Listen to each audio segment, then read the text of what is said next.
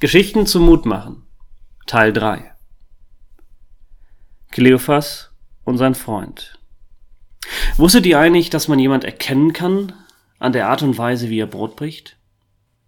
Viele Christen, die in der, in der jetzigen Zeit einfach traurig darüber sind, dass sie nicht mehr Brot brechen können, zumindest nicht in dem Maß, wie sie es gerne möchten, sondern vielleicht in kleineren Gruppen, verstehen das Problem, dass sie gerne wieder zusammenkommen würden, um Brot zu brechen.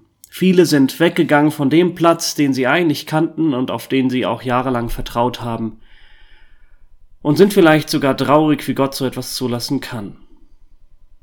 Sie haben sich etwas erhofft, was nicht erfüllt wurde. Aber, wisst ihr was, Kleopas und sein Freund hatte genau das gleiche erhofft. Er hatte von einem gehört, der der Befreier genannt wird, der Menachim, der Tröster Israels, der Messias, derjenige, der die Römer vertreiben sollte und ihnen wieder diese Macht und diese Herrlichkeit und diese Herrschaft und den vollen Tempeldienst und alles wieder einführen sollte. Aber was ist passiert? Derjenige kam und er tat wirklich große Wunder und erzeugte davon und alle erwarteten eigentlich, dass er hart durchgreifen würde und wirklich dieses Reich wieder auferrichten wird. Aber es geschah nicht.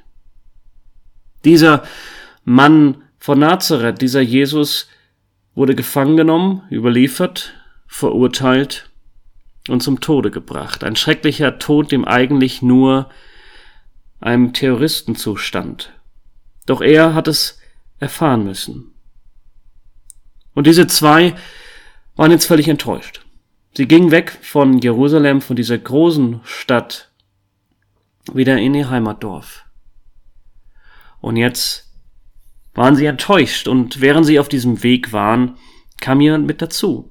Und er fragte, Leute, was ist denn los mit euch? Ist euch irgendwas Falsches über die Leber gelaufen? Ihr schaut so traurig aus. Und sie sprachen, sag mal, geht's noch? Bist du der Einzige, der nicht gehört hat, was passiert ist?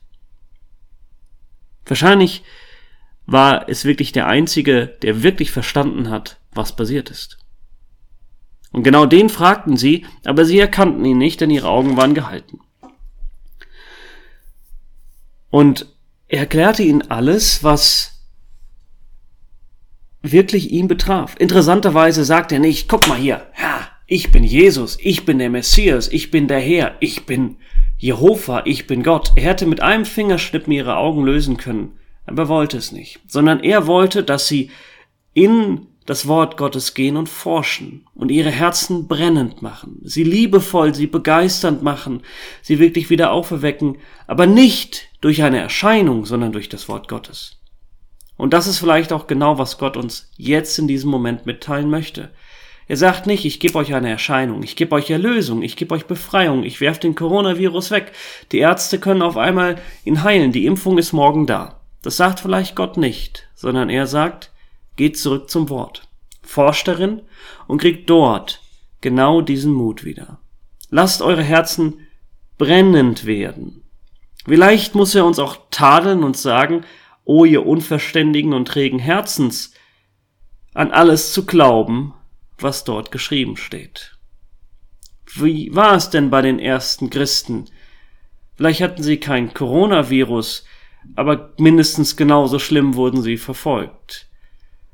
Und immer wieder kam es zu Zersprengung und Gefangennahme, sogar zu Krankheiten, sogar zu Überlastung. Aber sie sind Gott gefolgt und vielleicht will Gott genau das bewirken, dass er in unseren trägen und schwermütigen Herzen uns ganz nahe kommt, uns ein Stück begleitet auf dem Weg und uns zurückweist zu dem, was geschrieben steht.